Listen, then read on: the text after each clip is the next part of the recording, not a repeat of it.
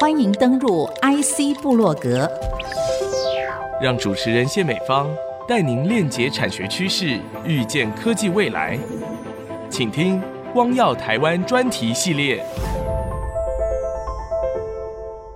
欢迎听众朋友再度收听 IC 部落格光耀台湾专题系列，我是节目主持人谢美芳。那么今天这一集节目的播出呢，是我们这一系列专题压轴的一集播出，谈到的其实也是同步辐射中心重要的一个核心关键技术。那么这道光能不能发展的强，跟我们的磁铁小组和真空小组这样的一个真枪实弹的技术有什么样实质密切的关联？哇，硬底子技术的压轴就要为听众朋友邀请两支小组的负责研究人员来分享。首先邀请的是我们的黄清香研究员，您好，你好。欢迎的第二位研究人员是我们的熊高玉研究员，欢迎，你好你好。两位好啊！看到两位，也看到我们台湾的光环，哈，同步辐射中心在两位身上已经有某种程度的付出跟奉献啊。那要谈到这个技术的时候，老实说，磁铁就是磁铁嘛，又要在真空状态。嗯这两个又是怎么样相辅相成？那他们各自扮演的角色又是什么？我们就很好奇了啊！其实精密机械磁铁的技术呢，在质子或是重离子治疗所扮演的关键角色究竟是什么？而我们的中心具有的超高真空技术，对于国内产业的一个具体贡献呢，在这两支小组上头，一个比较低调的角色，却是当中很实质、很 solid 的一个技术。那么。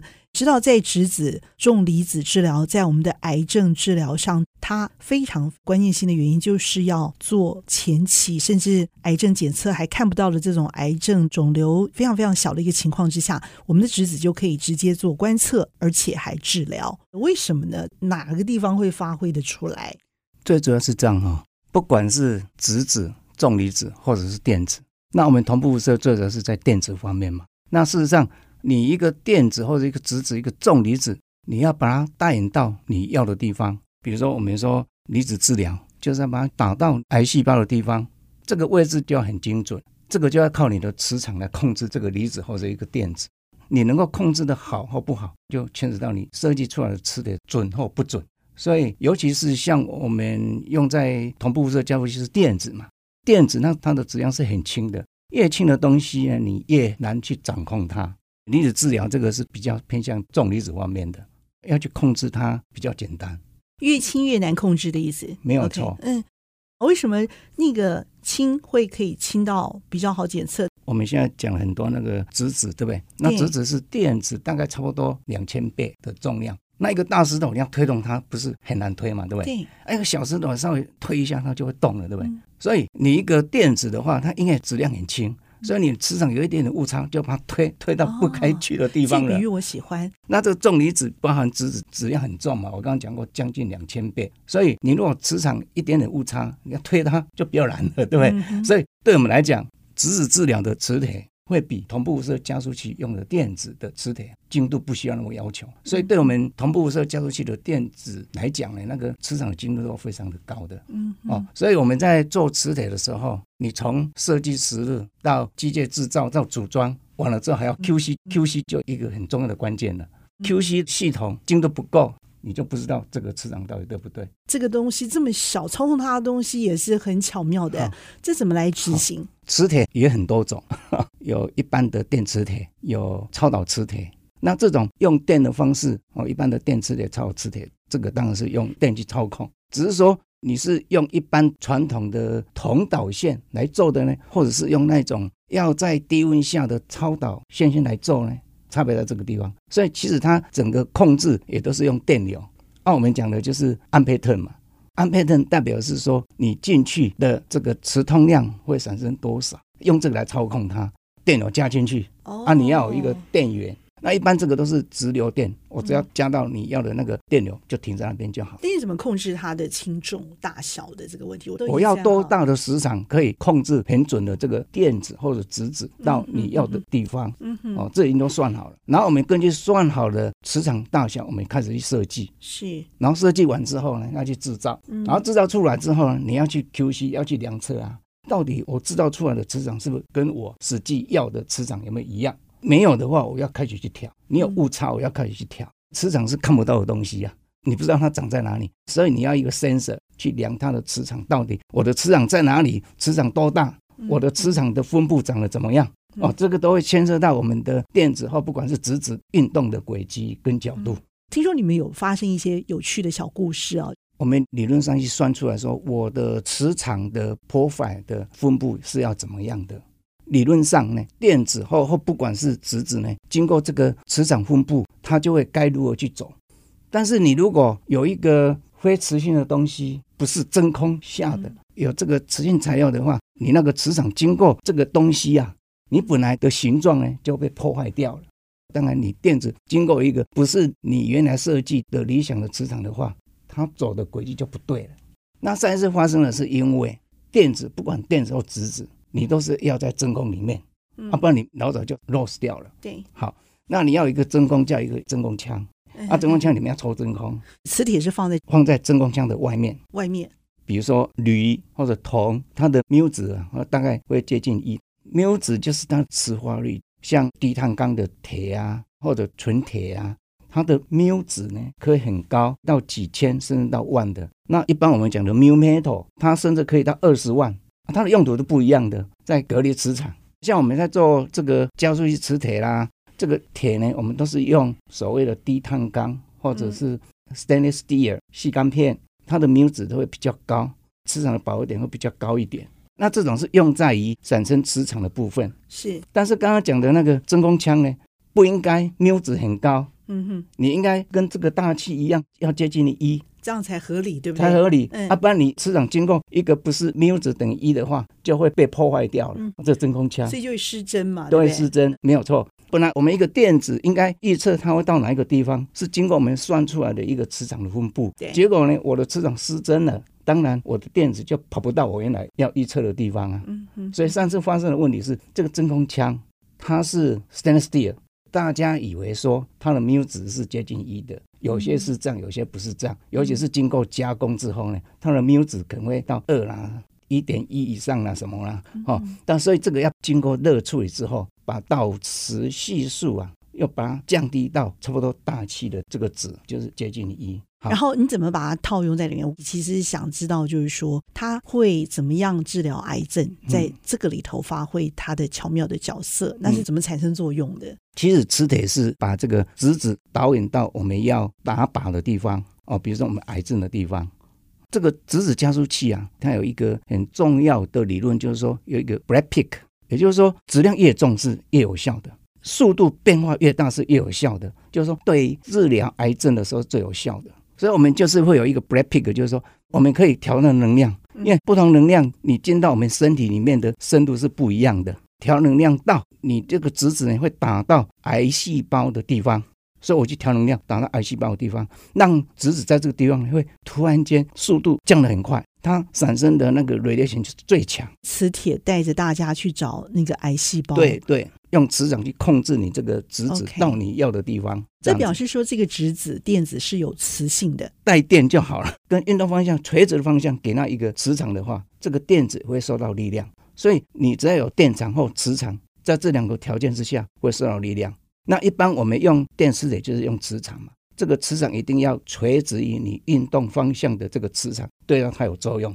所以我们就利用这个磁场，它产生的这个磁力就是 Lorentz force Q V cross B，所以它就会产生一个磁力。那利用这个磁力呢，来把电子引到你要的地方。当然，对一个质子来讲，它是一团的、一束的。那我们怎么来把它引导到一个地方去？你带一个人走比较好走，你要带一堆人马走就不容易走。对，你带一个人走的话，很简单，我就同样一个磁场，同样一个能量，就把它带走了。但是你一团的哈，你走久了它会散掉，走久会散掉。那你这个散掉怎么把它控制回来？这也是靠磁，靠磁场。哦、对，我们这个叫做四级磁铁，有四个级哦，四极磁铁、哦、产生聚焦的功能。就好像我们的放大镜或一个我们的眼镜一样，嗯，哦，你把它聚焦啊，好，把它聚焦，OK，聚起来，catch 住，这个原理都一样。我们同步辐射就是要求，光很亮，就让它聚下来嘛，哈。但是质子也是一样，我们不能让它散掉，所以把它聚进来。用四级磁场来聚这个离子束，让它固定在某一个位置去走。那当然你要转弯啊，有时候你要注射的时候，对不对？你质子要进到那个治疗室里面，有时候也要把它转弯啊。那转弯就要靠所谓的二级磁场，二级磁场就是把它转弯而已。这转弯速度应该要很快，对不对？反应要很快才可以，所以你们的磁铁要非常的到位耶，马上就反应。哦，这个就是还是回到原来我们 Lorentz force Q V cross B 这个力量如何来转弯？所以加速器磁铁的功能是什么？对，质子治疗或者是重离子治疗都是一样。一个你如果离子要拉到你要的地方，某些地方是要转弯的，某些地方是你删掉的时候要把它聚起来的。那因为泥塑的粒子里面呢，它可能每个粒子它的能量又不一样，聚焦了转弯的那个能力又会不一样。那这个就好像我们的闪光一样，我们的闪光就是因为我们不同的能量嘛，对，啊，所以你在纵向方向去看哦，会模糊掉啊。所以就好像我们闪光，我们有时候带那个闪光镜哈，再把那个不同能量把它聚得更清楚一点。那就是我们所谓的有一种叫六级磁铁，有六个级的磁铁，所以这应该是最梦幻的磁铁吧？才可以把这些不同能量的电子、质子把它束在一起嘛？我们都是会根据我们理论上去算，嗯嗯、算出来的这些二级磁场的强度要多少，四级要多少，六级要多少？我们会去预测说，哇，这一团里面应该有能量不一样，会有多少，对不对？对。那能量不一样多少，我要用多大的六级场的能量的磁场来把它修正？这个我们都可以预测的。你们遇到的最难搞的事情又是什么？最难突破的哈，就是要有心去学了。其实我们进到做这个磁铁哈，我们什么都不了解。那时候我进同步的时候，什么也不了解，只是对这个很新鲜。但是你做下去就发现越来越好玩，因为很多东西都是新的。背后他所要呈现的那个目标究竟是什么？你不了解吧？其他你原理都知道的，基本的理论你要清楚。是好，那基本的理论就是平常的我们的大学普通物理就很过了。你如果弄通了，你要去了解它，要去解决它，都很简单，就是豁然开朗。对对对对，OK。那我刚好很 lucky，从两个系统建立那时候根本没有 mature 的东西，就自己慢慢一步一步去建立，建立到现在呢，我们所有的磁铁。百百种，很多种了哈，大大小小，有大到一两米宽的，三四米长的哈都有，小到小小小的一点点都有哈。好，你要不怕困难，而年轻人要有理想，你有这个理想和目标，你就不怕困难，勇往直前，一定可以达到你的目标。我想问一下，你的目标跟理想是什么？嗯，我的目标是所有的元件，所有的 component 都可以在台湾生产。然后在台湾制造，这是我的目标。一条龙，对不对？对，一条龙。对，其实台湾在这方面是很有基础的。各个大学里面做磁性材料的也很多老师。那我希望这些合作对象都是台湾自己能够生产的。我知道了。然后我们去找这些合作对象呢，我们来把所有的东西呢，然后经过我们的计算，拿到加工。哦，加工厂也是我们的合作对象，组合起来变成一个产品。要变成怎么样的产品，就是怎么样的应用。一些工艺啊。精度好不好，就是你的工艺，你如何去克服这些困难？工作里面，嗯，你有成果，你自己会快乐起来。对，你会做出人家做不到的，你会快乐起来。对，要去整合做出最强的磁铁产品，对，好让各个产业要应用的时候都可以 match 起来。对，对，OK。啊，所以其实台湾磁铁的应用也蛮多的了，像我们在半导体界哈，那个离子布置机都可以要磁铁了。看得出来哦，你自己本身也像一个磁铁的一个特质一样，嗯，就是说那个产业啊，它需要的特质，嗯、它需要的特色啊，能够被聚焦，能够被找出来一样，你的磁铁就要去呼唤、去吸引那样的一个力道出来，嗯、想尽办法，对，好，别人找不到，你就找得到，对那我们也希望能够做。各种产业需求的磁铁，嗯啊，我们也希望说台湾的产业界能够来做这方面的磁铁。我希望这个新创公司能够成立。OK，太好了，让台湾有一家公司呢，可以去做各式各样的磁铁。那同时，未来可以来做同步的磁铁，不用让我们到到处去找厂商啦，或者到国外去找啦，就有一家专门可以做的。所以你是促成这件美事的人，关键人物。我我我希望能够促成这样一件事情，所以我现在在处理这件事情。嗯太好了。要吸引这一道世界上最强的光，台湾光子源出来，嗯、我们的磁铁小组在这头扮演很重要的角色。我们上半段邀请的是这个核心的关键角色之一哦。嗯、但下半段呢，我们要继续的邀请另外一个重要的 partner，就是我们的真空小组负责人熊高玉研究员一起加入这个节目当中来分享真空小组。稍后再回到 IC 部落格光耀台湾专题系列。谢谢两位，我们的黄清香研究员。谢谢我们的熊高玉研究员，下半段即将加入，谢谢，谢谢。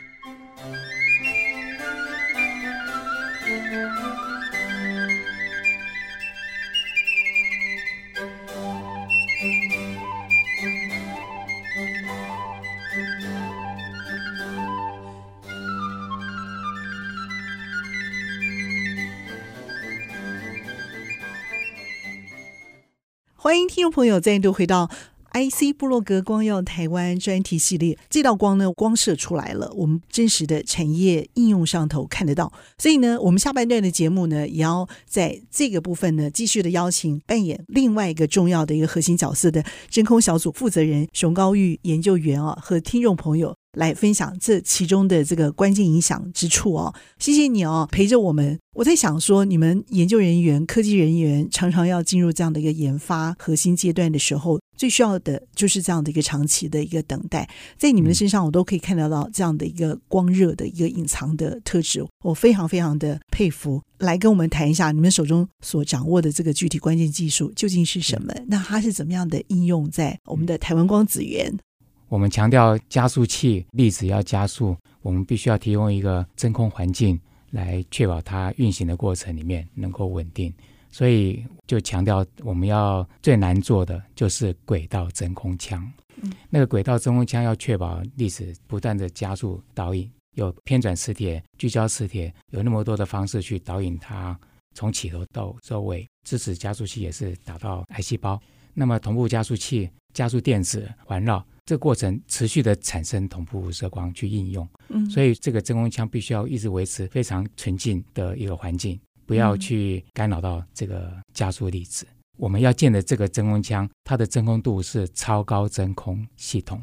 那么回头来看，产业界一般产业界就是医疗加速器等等，他们大概就是高真空系统就可以了。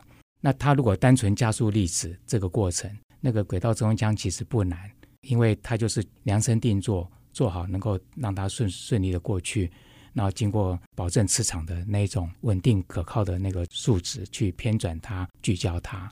那么同步加速器光源的轨道真空枪就比较困难，因为它要维持电子不断的运转、不断的产生光。那这样子的话，它绕那么多圈，这里面的真空度、里面的气体分子的数量一定要越少越好，以免它一直损耗。那它损耗反而会产生很多辐射。所以，我们就是对于超高真空这种要求就非常非常高。然后，它引出同步无色光的那个轨道，也需要让它光能够顺利的出去。所以，这样子一个轨道真空腔就变成一个很奇形怪状的，不是一个单纯的一个管子，有些扁扁的、三角形的，那有些地方又缩回来扁扁的。真空腔里面保证那个粒子它能够运转的空间，好像隧道一样，你就必须要平平顺顺的把它加工出来。那真空腔的外面呢？就是一堆磁铁，偏转的啦、聚焦的啦、四级、六级啊，那么多通通夹在那一边，所以我们是在那个夹层里面去把这个真空腔把它设计、制造、做出来，然后把它努力做到超高真空度。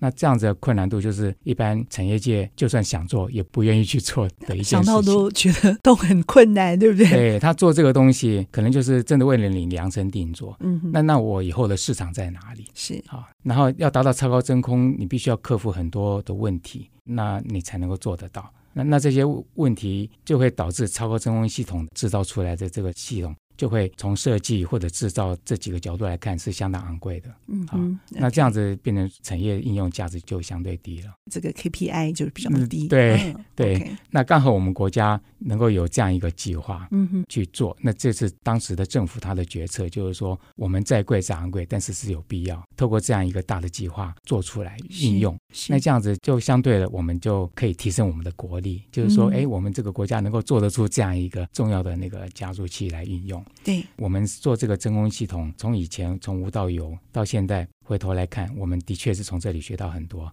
然后这样子一个制造经验，去帮助产业界，应该说是游刃有余。因为我们很清楚问题在哪里。那我们必须要克服这些问题，我们才能达到超高真空。嗯，所以回去看那个产业界所应用的各式的一些加速器或者是真空系统，那他们系统上面的问题我们都看到了。嗯，因为我们非常清楚。讲到这个超高真空啊，就好像是真空系统里面有很多气体分子啊，所以我们如果说在马路上走的时候，如果说是那个烟雾弥漫或者是空气污染，那你走的时候你就很难过，因为。迎面浮来的都是一些那个烟雾，嗯，所以如果能够把一个很大的一个抽气帮浦把这些烟雾全部把它吸走，嗯，那变成一片非常干净的一个环境，我们走的就会很顺畅。这也就是为什么要让我们的这个磁电哈在这里头可以自由运行哈，很重要的一个因素就是把这些都抽掉，所以要叫真空，对不对？要把这个抽掉，一定要用真空帮浦来抽。OK。那么磁场的话，它导引粒子束加速的偏转聚焦，我们真空腔的材料就要很谨慎的去选择。嗯、就是说，我要确保磁力线进到真空腔里面，还是它原来的要的那一种，并没有失准，不会失真，不会失准。所以，针对不同的强度的用途的磁铁，我们可能要采用不锈钢的材料，哦、可能要采用铝合金的材料，OK，啊，可能要采用其他陶瓷的材料。那这个都是为了配合这些用途，所以选择材料。然后它的那个厚薄，它的结构，你就要特殊加工。嗯，好，真空腔里面怎么样把气体抽掉？刚刚提到说真空腔外面都是磁铁，所以我们最大的问题是抽气帮浦没地方放，所以腔体就要做的比较奇形怪状，然后想办法找到一些空间把帮浦放到那边去抽真空，这样子。但是我们问题来了，轨道那么那么大的一个加速器，如果你帮浦只摆在某些地方，那没有帮浦的地方，那边也要超高真空，该怎么办？嗯，所以那个地方的气体分子就不能依赖帮浦去有效的把它抽掉。我们的困难点，我们的任务就是把这轨道真空腔里面材料产生气体的来源减到最低最小。我们盖台湾光子源这个加速器是完全台湾自己设计制造，所以我们其实是盖两个加速器，一个是把那个电子加速到我要的能量。再把它注射到第二个更大的那个电子储存环，那个第二个加速器，那电子加造能量一直注到第二个储存环，把它电流提高以后，那个储存环它就一直在运转，一直不断的放出同步无丝光去运用。这两个提升能量的跟那个储存粒子的这两个环的用途是不一样的。所以那个储存环的那个系统，它比较算是静态的，所以我只要有很好的超高真空去维持它运行稳定啊。因为电子束产生光，电子束如果自己轨道不稳定，发出去的光就会不稳定，抖来抖去，那就不能用。所以那个地方要非常稳定，所以我们要超高真空。那发生的那个问题是在那个提升能量的正能环。那它一直要提升能量，磁场就一直在变化。嗯，所以我们不能用我们最好的铝合金的材料，我必须要使用不锈钢的材料。那不锈钢那个材料又不能很厚，要很薄。那因为磁力线一通过那个不锈钢的材料，它会产生那个反磁力线去干扰你的磁场，所以进去的磁场就会不准。那么因为它要加速能量，磁力的强度一直在变，一直在提高。金属这种材料就会一直不断的产生那一种涡电流这种热的问题，还有磁场的问题，所以不锈钢的真空腔就要变得很薄，大概不到一毫米啊。那这么薄的不锈钢腔体，要用十十二道抽挤的方式把它制造出来。蛋壳上雕刻吗？差不多了，就是一直抽很多遍。所以这样的一个做法呢，就是呃，你设计得出来还不一定做得出来。是，那那还好，台湾有很好的工厂，他们可以把它抽挤出来，嗯、而且他们知道。每抽出来的时候，这个过程不锈钢都会产生磁磁性，磁性，因为它就是铁、铬、镍这样这方面的材料都具有磁性。每次做这种加工的过程，它会产生磁性，所以它抽一次，它一定要加热退火，重新去磁消磁，然后再做下一道去那个抽挤。又产生磁性，它就只好不断的去抽挤、消磁、抽挤、消磁。那这样子做到后来的不锈钢的真空枪就会没有磁性。我们在超市里面买的那个不锈钢锅，好，你有时候带个磁铁带在身上去看看。一般不锈钢的那个钢锅应该是没有磁性的，去洗看看。但是有一些钢锅它没有特别注重这方面的。它没有做热处理，所以这个时候你拿磁铁去会吸住。OK，但会吸住的话，就看你要不要用了哈。有些是就感觉 QC 不好了。对，那 所以我们当初抽了十二道啊、呃，那个过程他们都知道，所以我们觉得应该是没有问题。嗯嗯。那但是因为它不希望这种材料很硬，抽了以后呢，它很容易有磁性，而且它有应力在里面。退火以后呢，也是要消除它的应力。嗯、那它最后那一道抽完以后。他们是担心说那个退火以后哈，它的那个应力释放以后，整个管子会扭曲啊。嗯嗯。好，所以他们整个过程都不是问题，扭曲还可以再抽脂。嗯。最后一道，他们怕扭曲没办法交货。后来，这是我们后来去问怎么回事。哦。所以他们最后一道，他们反而没有做那一种最后退火那个动作把关。到货了以后，我们就是下一步就是要去弯啊，还有很后续的制程，就一直这样做下去。OK，, okay 然后就做到安装。对，所以小小的一个是关键，真的造成了整个后来。对，我们最后那一步没有去 把关，就觉得说，你既然你们都知道了，而且我们都有要求。那最后才发现到说，安装上去了以后，有一些残留的磁性，嗯，导致我们磁场进去施政。了解，所以退火哈很重要。是那个就是一个制成的一个一个步骤，不可以省略，不可以忽略，绝对不可以忽略。好，虽然是美丽的错误哈，可是我们也成为一个很好的一个教科书哈，变成我们要求每一道品管完美的达标很重要的必要步骤。好，一定要去 check 每一点。对，所以这个是很好的一个很珍贵的一个功课。但我想对你们来说哈，你也工作了三十五年了，人生其实真的没有几个三十五年。我觉得你们在这里头以一个公益的身份来呃看这件事情，你怎么看的？啊，以前我们刚开始参与的时候也是懵懵懂懂啊。记得那个时候，呃，我刚开始在做实验的时候，就就用了加速器，清华大学的那个范式加速器做实验。那那个时候我就接触到真空系统啊，真空帮浦啊。那我就接上去启动那个帮浦，那一般都是用一百一十伏的那一种电压去启动。那有一次就在启动的时候，我那个插插头上去，突然间帮浦变得很大声，抽气的那个能力能力又很强。因为插错电源导致整个帮浦抽气很强力，觉得不大对劲。后来才学到说，一个是把一百一、两百二十伏不同的电源的插座要做区分，对，然后甚至于在上面上漆啊、呃、来分辨。最后呢，我我知道每次要用之前，我都会去量它的舒适电压对不对。所以我后来改变了态度，就是我一定要去看使用说明书，一定要去确认每一个地方都没有错。嗯，那这样才能够确保万无一失。嗯、那超高真空这个这个系统，我们三十几年前刚开始同步在筹建的时候，因为加速器需要，所以当时的那个清大物理系刘远忠教授就是我们的前主任，他那时候是觉得跟国外的考察还有顾问的讨论。觉得这件这些技术，我们必须要在台湾自己做，才能够掌握它最后的品质。嗯，所以我们就从头开始做。那一路上过来，我们发现到必须克服很多困难才能够做到的超高真空，是一个完全新的概念。所以我们以这个新的概念去看产业界，就觉得他们产业界，我们一般的产业界，他们学校没有正式的真空的课程去上，所以他们就是进来就学，学了学到什么就学什么，师傅教徒弟这样子。嗯，就是师傅教徒弟或者厂商仪器设备，他们告诉他，如果能够把我们的这经验哈去指导或者训练，去把这技术转给他们，告诉他系统里面的问题在哪里。那么，如果你要提升，你应该把哪些关键问题把它解决掉？这样子你就可以轻松的达到更好的品质。对你来说，这道光究竟就是这个中心在你生命当中究竟扮演什么样的一个角色？这是我这辈子的第一个工作，我从这里不断的学习。幸好我们那个中心一直有持续的计划去进行，所以我从这个里面从学习到把加速器系统建造出来。后续再继续扩充，甚至于盖到第二个加速器。这是因为是我们一个国家计划，那它大概也是唯一的，所以我从头参加到现在，经历了这整个的过程。这整个过程，我们事实上跟国外的加速器也有很很多的联系。这个过程也跟国内外的产业有很多那个界面交流。所以我从这边就接触到更广泛的，不管是产业界、学术界、研究界。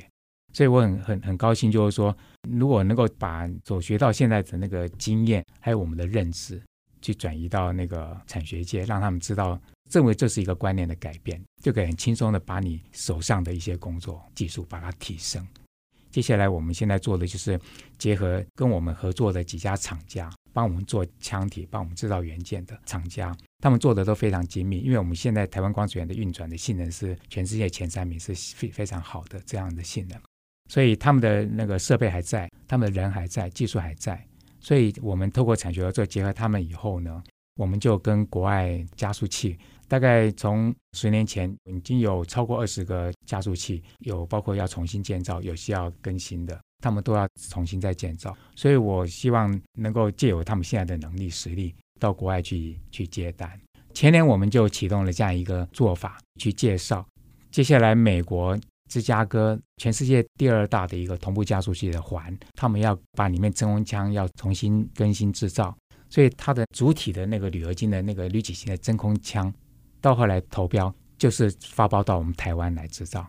这个台湾在南部这一家厂商，他们做铝合金研发的能力很强啊。当然，不论是高尔夫球杆啊，或者是脚踏车，或者是手机的机壳啊、行李箱啊，他们研发了很多的材料去做这些材料。所以他们投标接到单，那透过我们产学的这一个合作的公司去整合，然后接到单，然后顺利的把那个两百二十支三四米的，总共大概将近八百公尺的这样的一个铝合金冲锋枪全部做完，全部交货了。哇！所以未来美国那个芝加哥那个加速器的更新计划是美国在这个加速器界他们是顺位第一、嗯、priority 最高的一个计划。嗯，所以大概在两三年以后，可能是二零二五年那个时候，他们会做更新。那个主体的环是台湾制造的，所以我很开心。Okay. 那么接下来其他包括其他国家的光源，他们有这样的计划，我觉得到时候他们都在世界发包的时候，我相信台湾这些厂家的合作。那透过我们这边告诉他关键的地方在哪里，然后他们就很能能能够接受这样的一个单，然后去把国外他们需要的加速器、真空系统、设备元件制造出来。这一道光哈，很需要一个真空的环境，需要一个完全退火的环境，这个就是你们非常重要的一个呃贡献的力道。那么也打进了全世界。两位的这个贡献，我想是代表着一个团队如何的互相支援。那么你们也在这里头扮演了贡献力度非常大的两支重要的关键小组。所以谢谢两位在这期间长期默默的付出，看到你们如何的去发光发热。节目非常的谢谢两位在我们的 IC 部落格光耀台湾专题系列压轴节目当中精彩的分享，谢谢两位，谢谢谢谢。谢谢谢谢。谢谢听众朋友您共同的参与，我要和两位研究人员一起在这个系列的压轴节目当中和大家 say goodbye。那么欢迎听众朋友下个星期再度的收听 IC 部落格，我是谢美芳，我是熊高玉，我是黄清祥，谢谢。各位听众朋友的聆听，聆听，那我们一起在频道当中和大家 say goodbye，拜拜。拜拜。